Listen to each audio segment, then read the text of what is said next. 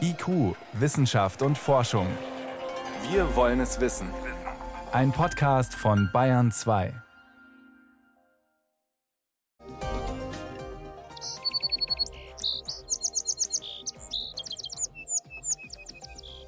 Welcher Vogel da singt, erfahren Sie später in der Sendung. Es geht um die Frage, ob gute Sänger auch die schlaueren Vögel sind.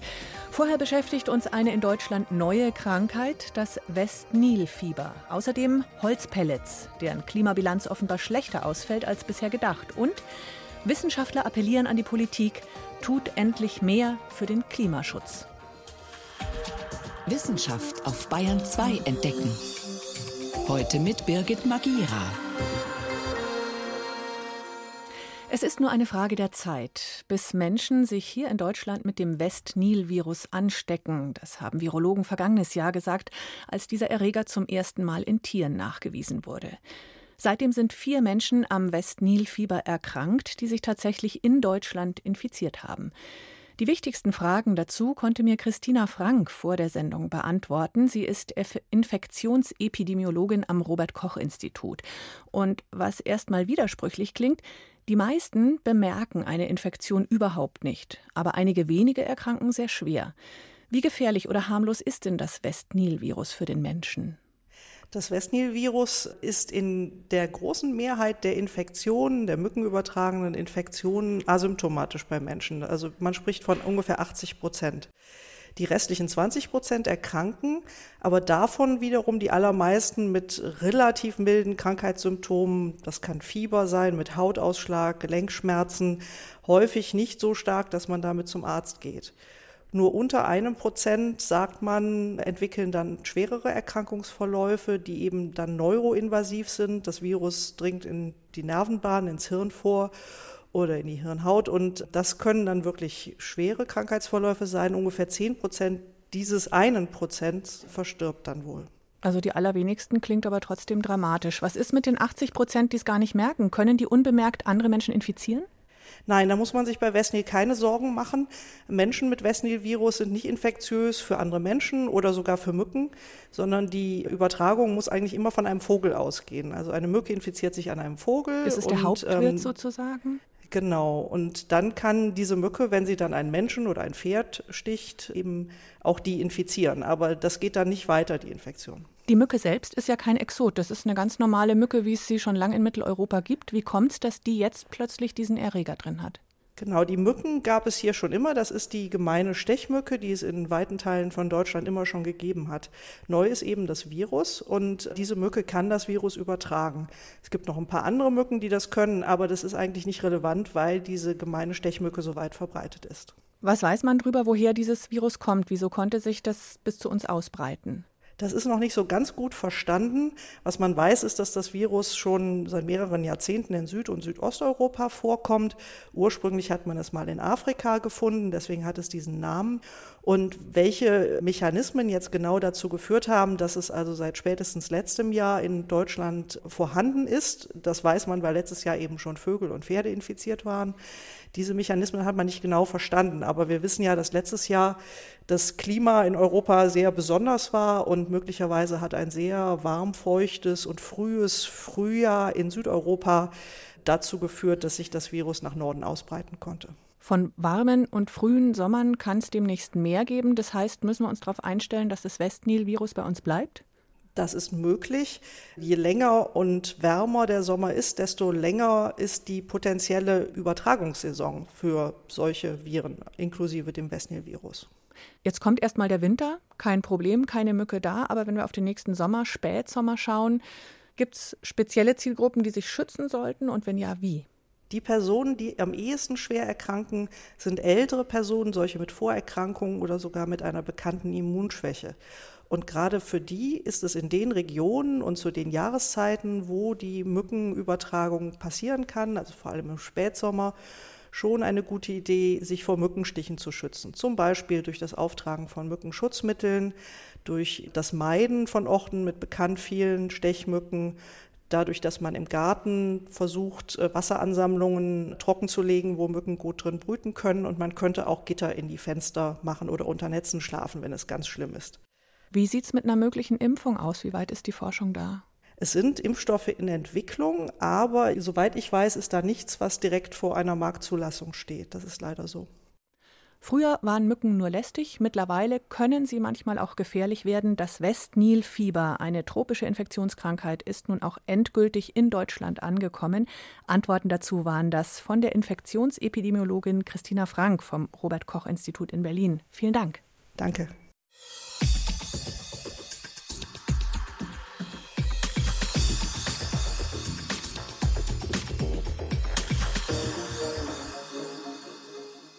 Mittlerweile sind wir in der kalten Jahreszeit angekommen und freuen uns über ein schön geheiztes Zuhause. Und wer den Kamin oder Zentralheizungskessel mit Holzpellets füttert, freut sich außerdem über die finanzielle Förderung solcher Heizanlagen. Denn Pellets, diese kleinen runden Pressstäbchen aus Sägemehl, gelten als viel besser als Öl und Kohle, weil klimaneutral. Schließlich setzt das Holz ja nur die Menge CO2 frei, die der lebende Baum zuvor aus der Atmosphäre geholt hat. In einigen EU-Ländern ersetzen diese Pellets deshalb auch die Kohle in Kraftwerken. Dadurch erscheint die CO2-Bilanz dieser Länder deutlich besser, aber offenbar nur auf dem Papier.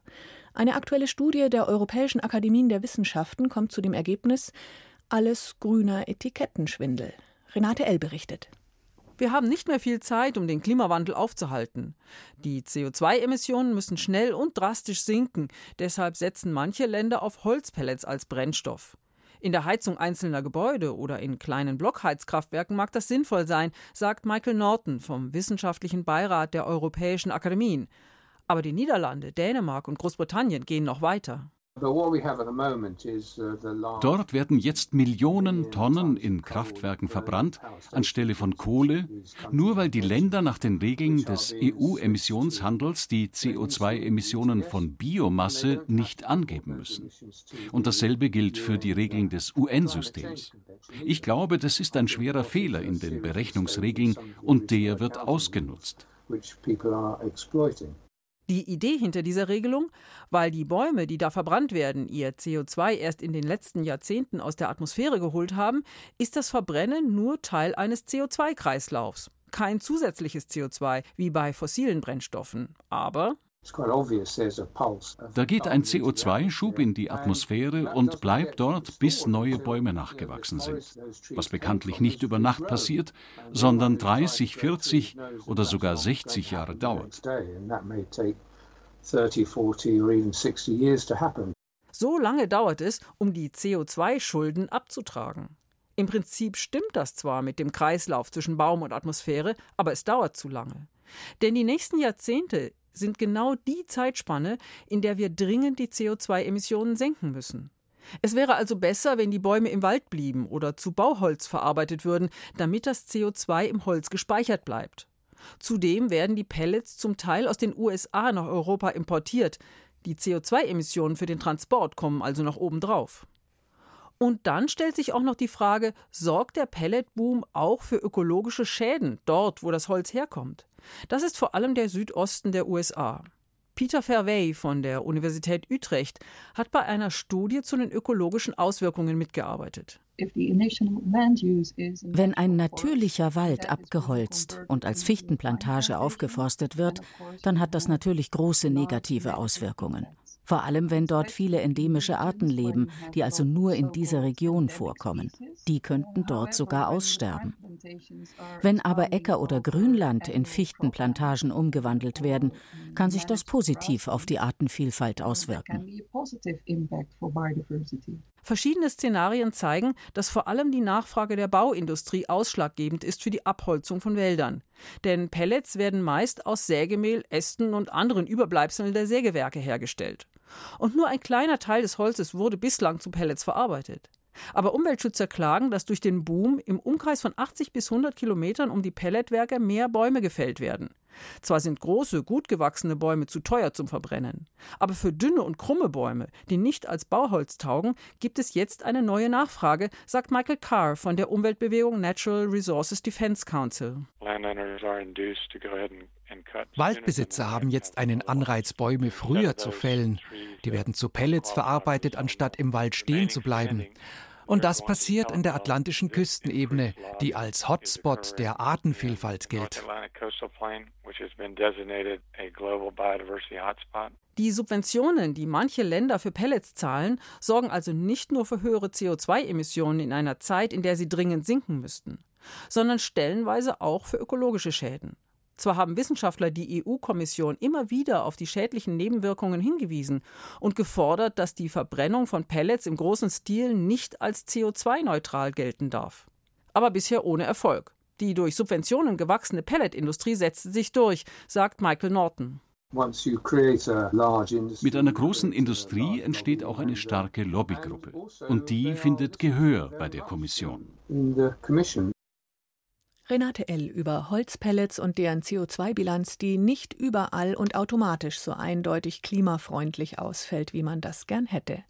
Hier ist Bayern 2 um Viertel nach sechs.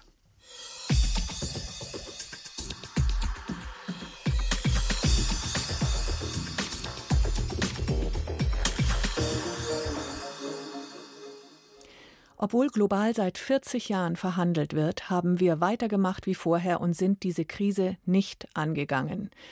Das ist der Vorwurf, den Wissenschaftler der Politik machen in einem Appell, der vor einem Klimanotstand warnt. Solche Appelle sind nicht neu, aber die Dringlichkeit, mit der sie formuliert werden, wird spürbarer. 11.000 Forscher aus 180 Ländern haben diese Warnung an die Menschheit und die Aufforderung zu konsequentem Umweltschutz unterzeichnet. Meine Kollegin Miriam Stumpfe kann das einordnen. Miriam, warum diese Dringlichkeit gerade jetzt? Klar, in vier Wochen haben wir die Weltklimakonferenz in Madrid. Wenn Appelle was wirken, dann vielleicht im Vorfeld von solchen Veranstaltungen. Interessant ist, das sind diesmal gar nicht speziell Klimatologen, die diesen Appell verfasst haben, sondern vor allem Biologen, Ökologen, Mediziner oder auch Geologen. Also vor allem Leute, die untersuchen, was machen eigentlich höhere Temperaturen auf der Erde mit unserem System Erde, mit der Natur, mit uns selbst, mit Menschen, also mit den Folgen vor allem auch zu tun haben. Alliance of World Scientists nennt sich die Gruppe, die hat auch schon zweimal so eine Art Brandbrief verfasst. Die Kernaussage kann man jetzt sagen, Leute, habt ihr eigentlich die Berichte des Weltklimarats gelesen oder verstanden? Wir stehen vor einem Klimanotstand, so würde ich es zusammenfassen. Notstand klingt schon drastisch. Was konkret meinen die damit? Es gibt viele sehr plastische, aber auch erdrückende Belege, dass mit dem Klimawandel auf der Erde sich ganz wichtige Dinge verändern. Das meint das eigentlich mit dem Notstand. Da geht es eben nicht nur um Temperaturen. Und interessant ist, dass unabhängig von dieser Initiative, die diesen Appell veröffentlicht hat, gerade in der Diskussion stattfindet, müssen wir bald den Klimanotstand ausrufen. Also da geht es darum, dass in den letzten Jahren die Forschung eigentlich gelernt hat, auch schon knapp über zwei Grad Erwärmung kann es kritisch werden. Da geht es um Kipppunkte im Klimasystem. Zum Beispiel darum, wenn die Arktis eisfrei ist, dann erwärmt sich der dunkle Ozean durch die Sonne immer schneller. Es geht unter anderem um das westantarktische Eisschild, das begonnen hat abzuschmelzen. Oder es geht um den Amazonas-Regenwald, der, so hat man gelernt, von einem stabilen Regenwaldsystem in eine stabile Savanne kippen könnte. Also alles Dinge, die dann nicht mehr rückgängig gemacht werden können. Und da sieht man, je mehr wir wissen, desto kritischer erscheint die Situation. Gleichzeitig hat jetzt aktuell eine andere Forschergruppe nochmal bewertet, was wir für den Klimaschutz tun, besser gesagt, was wir alles nicht tun. Sie hat bewertet, was die einzelnen Länder im Rahmen des Pariser Klimaabkommens eigentlich bisher zugesagt haben an CO2-Einsparungen. Und da ist das Ergebnis, wenn es dabei bleibt, landen wir in einer 3-Grad-Welt. Drei Viertel der Zusagen sind bisher nicht ehrgeizig genug. Das ist eine Analyse, die deckt sich mit Beobachtungen oder äh, Bewertungen, die andere Wissenschaftler auch schon gemacht haben. Interessant ist, dass hier die Forscher manche Länder sogar relativ wohlwollend bewerten. Also die EU zum Beispiel schneidet ganz gut ab. Andere die ständig beobachten, was tun die einzelnen Länder, sagen, nein, auch das, was die EU tut, reicht nicht. Auf jeden Fall ist die Kernbotschaft klar. Es muss gewaltig was passieren international. China, Russland, USA, das sind so auch die großen, wo was passieren muss. Und insofern stützt diese Analyse natürlich auch die Motivation für den Appell der anderen Wissenschaftler, es muss was passieren. Also nochmal auf den Punkt, welchen Job haben die Politiker jetzt beim Weltklimagipfel nach diesem Appell? Sie müssen das tun, was Sie eigentlich bei Abschluss des Pariser Klimaabkommens vor vier Jahren schon gesagt haben. Im Jahr 2020 braucht es einen Realitätscheck. Reichen die Klimazusagen? Und wenn sie nicht reichen, müssen wir nachlegen. Das muss passieren und das muss jetzt auch vorbereitet werden. Und dann kommen die USA in Person von Donald Trump und sagen, tschüss Leute, wir sind nicht mehr dabei. Tja, das ist natürlich ein Affront, wenn da einfach jemand aussteigt aus einem mühsam verhandelten Abkommen. Aber faktisch hängt der internationale Klimaschutz an dieser einen Entscheidung wahrscheinlich nicht. Denn wenn man sich umschaut, die USA ist ein Land, wo viele Dinge passieren, wo zum Beispiel auch Kalifornien als wirklich große Volkswirtschaft ganz stark auf Erneuerbare setzt, wo auch Trump es nicht geschafft hat, eine Kohlerenaissance anzustoßen. Also das, was er als Politik macht und öffentlich verkauft, ist nicht immer das, was im Land passiert. Und wenn der Ausstieg kommt aus dem Abkommen, dann wäre der Termin nach der nächsten Präsidentschaftswahl. Vielleicht sieht da schon wieder alles anders aus. Der flammende Appell zu mehr Klimaschutz aus der Wissenschaft an die Politik wenige Wochen vor dem Weltklimagipfel in Madrid. Informationen waren das von meiner Kollegin Miriam Stumpfe. Vielen Dank. Gerne. Bayern 2. Wissenschaft schnell erzählt. Heute von Johannes Rostäuscher und wir gehen zunächst ins Krankenhaus. Es geht um die Wartezeiten in der Notaufnahme. Die sind natürlich lästig, können auch gesundheitsschädlich werden, aber sie sind auch für das Gesundheitssystem teuer, sagt jedenfalls eine Studie aus den USA. Kommt jemand mit einer ernsthaften Erkrankung oder Verletzung ins Krankenhaus und muss zehn Minuten warten, dann steigen die Behandlungskosten alles in allem um 6 Prozent gegenüber, wenn er gar nicht hätte warten müssen. Und muss er eine Stunde warten und ist wirklich ein Notfall, steigen die schon um 30 Prozent. Also eine Stunde warten, 30 Prozent teurer fürs Krankenhaus. Man könnte rauslesen, man sollte die Notaufnahmen besser ausstatten, auch mit Personal, und dann würde man Geld sparen. Klingt so, aber ist nicht ganz so einfach. Wenn man sich es mal in Deutschland anschaut, anschaut, da steigen auch die Wartezeiten in den Notaufnahmen seit Jahren. Aber hier ist vor allem der Grund, dass immer mehr Patienten kommen, die gar keine Notfälle sind eigentlich. Und mehr Personal würde vermutlich ganz simpel zu noch mehr Patienten führen. Die Krankenhäuser denken jetzt viel darüber nach, wie sie das eindämmen könnten. Sollte aber vor allem jeder selber mitmachen. In die Notaufnahme gehören nun mal nur Notfälle. Wer am Wochenende oder so einfach nur krank wird, der soll sich an den ärztlichen Bereitschaftsdienst wenden. Der hat mittlerweile auch eine sehr eingängige Telefonnummer 116 117 oder auch 11617. Das ist dann die Vermittlung zum ärztlichen Bereitschaftsdienst. Ich sag's nochmal: 11617. Vielen Dank.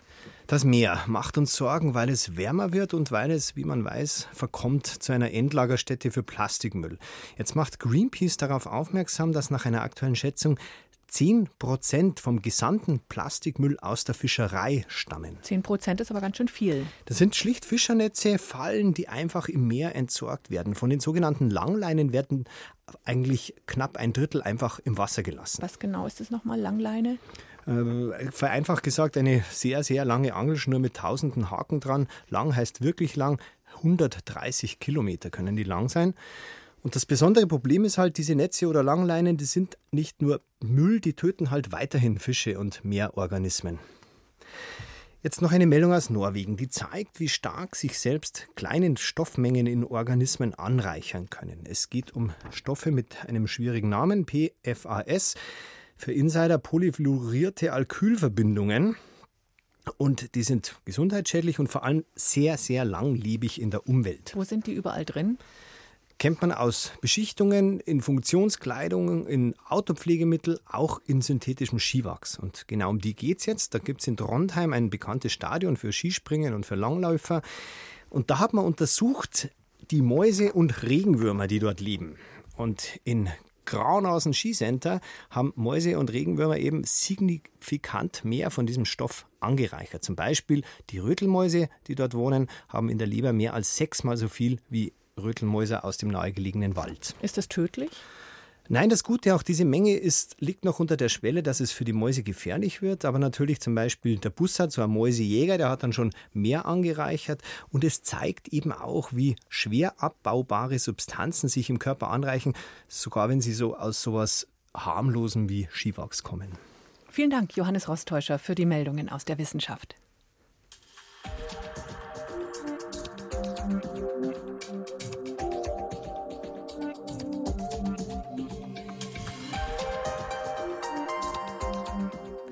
Vogelgesang ist was Wunderschönes. Das finden auch die Vogelweibchen und geben sich bevorzugt den Männchen hin, die besonders kunstvoll trällern. Denn meistens sind es ja die Männchen, die balzend zwitschern. Deshalb sind Ornithologen lange Zeit davon ausgegangen, dass die besten Sänger auch besonders schlau sein müssten. Schließlich braucht man schon Gehirnkapazität, um sich komplizierte Melodien zu merken. Aber ist das wirklich so? Joachim Budde über trällernde Vögel und enttäuschte Forscher. Etwas aufzugeben, das man liebt, ist immer schwierig. In Stephen Nowickis Fall war es eine Theorie, und zwar eine wunderbar einleuchtende Theorie. Uh, das sind Singammern, weit verbreitete Vögel überall in Nordamerika.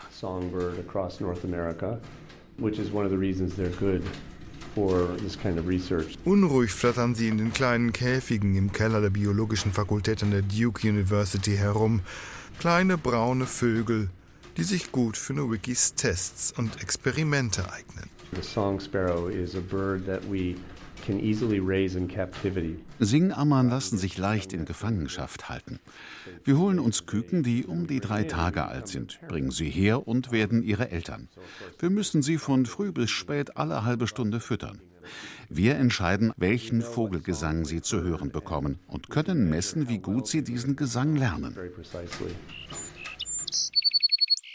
Manche der Singammern schaffen am Ende kompliziertere Melodien, andere einfachere. So about 20 years ago, we proposed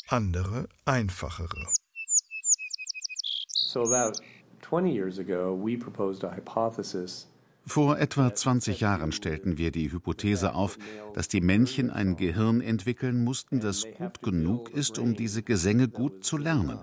Unser Argument lautete, wenn die Weibchen den Gesang beurteilen, bewerten sie in Wirklichkeit, wie lernfähig das Männchen ist, wie präzise es komplizierte Melodien wiedergeben kann, weil das ein Zeichen dafür ist, wie gut sein Gehirn funktioniert. Females should want to Weibchen sind gut beraten, sich mit schlaueren Männchen zu paaren, weil die die besseren Väter sind, bessere Nistplätze und mehr Futter finden und bessere Gene mitbringen. Die Idee war also, dass Männchen, die besser singen können, in allen möglichen anderen Dingen besser sind. Um sie zu untermauern, sollten die Vögel Aufgaben bewältigen. Dazu fingen Stephen Nowicki und seine Kollegen jahrelang jeden Sommer Singammern und die nahe verwandten Sumpfammern und unterzogen sie etwa drei Wochen lang einer ganzen Reihe von Tests. Denn bei Menschen und sogar bei Mäusen hatten Studien gezeigt, wer gut darin ist, eine Art Rätsel zu lösen, meistert auch viele andere Rätsel leichter. Cognitive abilities tend to be correlated in humans and in fact bei Menschen und Mäusen sind kognitive Fähigkeiten korreliert, also Anzeichen einer allgemeinen Intelligenz, nicht so bei Vögeln. Wir hatten Tiere, die eine Aufgabe großartig lösten und eine andere schrecklich schlecht. Das konnten sogar ähnliche Aufgaben sein. Und Artgenossen aus derselben Population schnitten wieder völlig unterschiedlich ab. Es ist schwer, die These aufrechtzuerhalten, dass der Gesang von Vögeln etwas über ihre allgemeinen kognitiven Fähigkeiten aussagt, wenn die einzelnen Fähigkeiten nicht einmal miteinander korrelieren. Damit nicht genug. Die Ornithologen wiederholten ihre Tests mit denselben Tieren. The way a bird performed in one year Ihre Leistung im einen Jahr sagte nichts darüber aus, wie sie im nächsten Jahr abschnitten.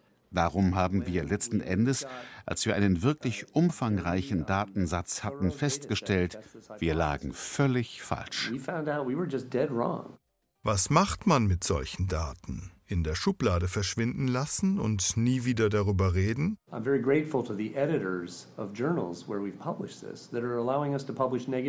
Ich bin sehr dankbar dafür, dass die Redakteure der Wissenschaftsjournale uns erlaubt haben, die negativen Daten zu veröffentlichen. Es sind gute, überzeugende negative Daten, aber Sie wissen ja, dass es Befürchtungen gibt, dass Journale lieber Positives veröffentlichen. Positive things that are supporting hypothesis. Auch und gerade das ist seriöse Forschung, die zu dem Ergebnis kommt, es ist ganz anders, als wir dachten. Aber wie es genau ist, wissen wir jetzt immer noch nicht. Und das dann auch veröffentlicht. Mit dieser ungeklärten Frage geht IQ Wissenschaft und Forschung auf Bayern 2 für heute zu Ende. Danke fürs Zuhören, sagt Birgit Magira.